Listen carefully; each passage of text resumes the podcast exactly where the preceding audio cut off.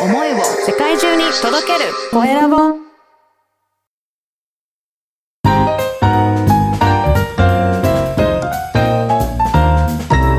ポッドキャストの配信で人生が変わる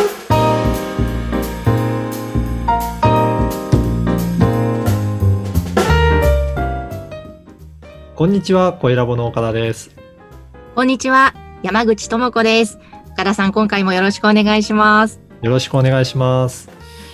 え今日は5月6日のこの番組配信ですけれども、ゴールデンウィークが終わったところですね。ただ今収録はそのゴールデンウィーク前にしております。はい。岡田さん、ゴールデンウィーク予定というのはいかがですか？そうですね、あの、毎年大体ゴールデンウィークは妻の実家が名古屋なので、名古屋に行って、なんかいろいろ遊びに行ったりとかするんですが、今年はちょっと帰るの、帰省難しいかなっていう話は今してるところなので、うんおそらく自宅で、えっ、と、のんびりと過ごすんじゃないかなと思います。あーそうですね。今年もやっぱりちょっとまだ引き続きコロナが気になるそう年ですね。もんね。ちなみに山口さんはどうされてるんですか、え私はゆっくりしたいところなんですが、あの、お仕事が入っておりますので、そうなんですね。はい。頑張らないとという感じです。はい。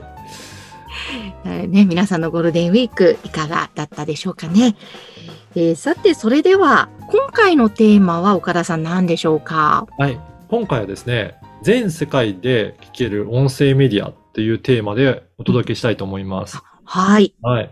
あのー先日ですね、私のもう一つの番組、経営者の志という番組に出演いただいた方から、すごく嬉しい報告があったので、ちょっとこのお話もシェアしたいなと思うんですが、はい。あのー実は出演いただいた方から、あのーご連絡あったのは、カナダに在住の方から連絡が来たんです。で、自分のコミュニティに参加したいんですけど、カナダからでも大丈夫ですかっていうようなお問い合わせ来たみたいなんですね。おー、すごい。すごいですよね。はい本当に日本だけじゃなくて、世界中で聞かれてるんだなっていうのがわかるエピソードなのかなと思うんですが、まあ、うんその方はオンライン上でコミュニティを運営されているので、あの、もちろん海外で、えーからでも参加できますよということを、あの、お返事したいそうで、ねもうそういった感じで、もう世界中にネットワークが広がってるなっていうのは、すごく実感できると思います。いやー、これ嬉しいです。国内ももちろん嬉しいですけど、また海外からっていうと、ね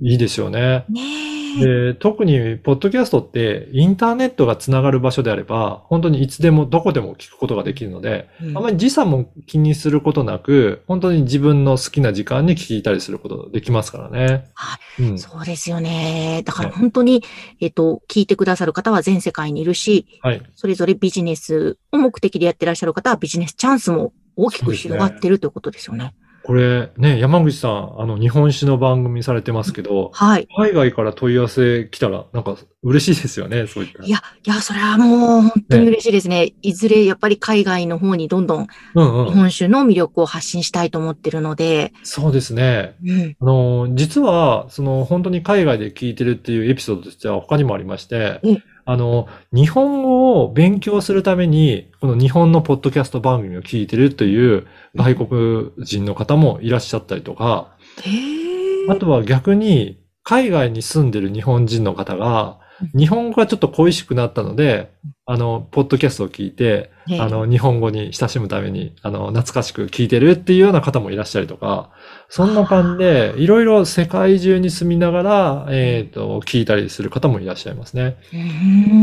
あと、過去にはですね、えっと、声ラボでは、海外に在住の日本人の方の番組を配信サポートしたこともありまして、へーはい。あのー海外で収録して、で発信を、あの、自分では大変なので、お願いできませんかということを依頼されて、うん。で、そこから、あの、海外に住んでる方が発信するっていうサポートもしたりとかで、本当に、このインターネットの時代は、場所をこだわらず、うんどこからでもできるっていうのを実感できると思います。ですね。グローバルですね。そうですね。だから本当にそういうところを頭に置いて、また配信していくと、は話す内容もまた変わってくるかもしれないし、はい。自分も楽しいですよね。やってそうですね。だからあまり地域にあのこだわる必要ないような、そんなビジネスをやってる方は、本当にグローバルで全世界で聞かれてるんだっていうことを意識してうん。発信すると、ビジネスチャンスもすごく広がっていくんじゃないかなと思います。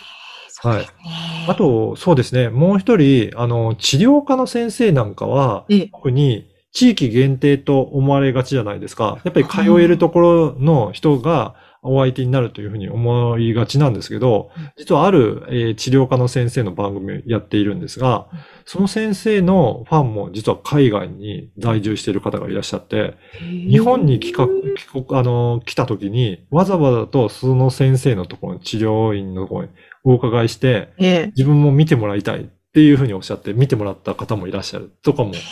くので、あのーそういった、なんか、あのー自分の店舗でやってるっていうような方でも、そういった情報発信して、本当にすごくいいなって思っていただけると、うん。また来た時とか、たまたまタイミングで訪れた時には、うん。あの、寄っていただく可能性もありますので、うんぜひ、あの、そういった意図でも、あの、いろんな方が聞いてるんだなということで、発信いただけると、つながるんじゃないかなと思います。いやーですね。ちょっと世界とつながるはいポッドキャスト。い、やーちょっと日本酒もどんどん広めたいなと。思います。ぜはい。ひ広めてみてください。はい。ありがとうございました。今回は全世界で聞ける音声メディア、ポッドキャストについて、えー岡田さんにお話をしていただきました。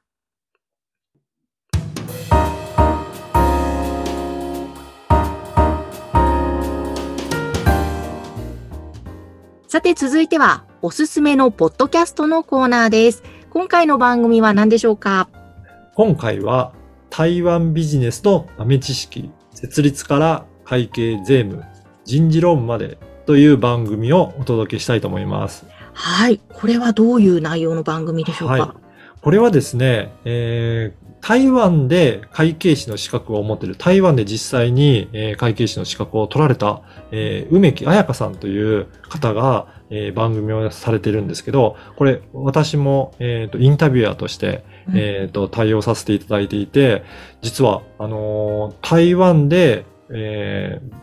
海外の拠点を持ったりとか、あとは進出、海外に進出して、えービジネスを展開したいという方には、すごく、えーためになる情報が発信されています。またこの台湾のビジネスっていう、そこに特化した番組なんですね。そうですね。あの、やっぱり日本とは商習慣も多少違ったりとか、あとは、えーその国民性も違ったりとかするので、海外進出するって言っても、やっぱりその現地のことをよく知っておかないと、うん。何かしら、あの、習慣が違ったりとかして困ることも多いかと思うので、そんな時には、えっ、と、商習慣の違いだったりとか、あとは税務上の違いだったりとか、うん。そういったところに、えっ、と、まずは、えー理解していただいて、それから海外進出してビジネスをもっとより多くしていくっていう方には、すごく参考になる情報かなと思います。結構やっぱり台湾含めアジアの方にビジネスを広げたいという方多いと思うんですけど、結構やっぱり日本人と台湾人って全然違うんですか、そうですね。あの、お話を聞いてると、なんかちょっと、えっ、と、感覚は違う部分もあるのかなと思います。例えばですね、えっ、と、なんかいろいろ、えーランチを一緒に取ったりとかするときに、毎回朝、あの、注文取ってくれてる人がいて、なんかそれでランチを、あの、お弁当を頼んだりすることもあったりとか、うん。あとは、えーどちらかというと、上司がしっかりと指示を出して、それに対して、えー自分の仕事を全うするっていうような感じなので、しっかりとした明確な指示がないと、思うように、えーと動いてくれない。まあ、日本だと、どちらかというと、あの、思い測って、なんかこれまでやった方がいいのかなっていうことで、うん。いろいろ担当の方が実施することもあると思うんですけど、やっぱりそういったことはないので、しっかりと上の方が業務を見て指示をしてやっていかないとなかなか仕事が進まないというお話もあったので、やっぱりそういったこともすごくしっかりと把握した上で海外進出する必要はあるのかなと思います。うんあこれはね、台湾ビジネスに興味のある方、とてもとても、えーいい内容、役立つ情報ですよね。そうですね。うんはい。あのーホームページとかでもいろいろな情報も発信されたりとかするので、ぜひ、あの、いろいろ、えー番組を聞いて興味あるなっていう方いらっしゃいましたら、あの、お問い合わせしてみて、より詳しい情報も聞いていただければいいかなと思います。はい。えーさて、今回は台湾ビジネスの豆知識、設立から会計税務、人事労務までこちらの番組をご紹介しました。さて、皆様からの番組へのご感想、ご質問は LINE 公式アカウントでも受け付けています。説明文に記載の URL から登録をしてメッセージをお送りください。岡田さん、今日もありがとうございました。ありがとうございました。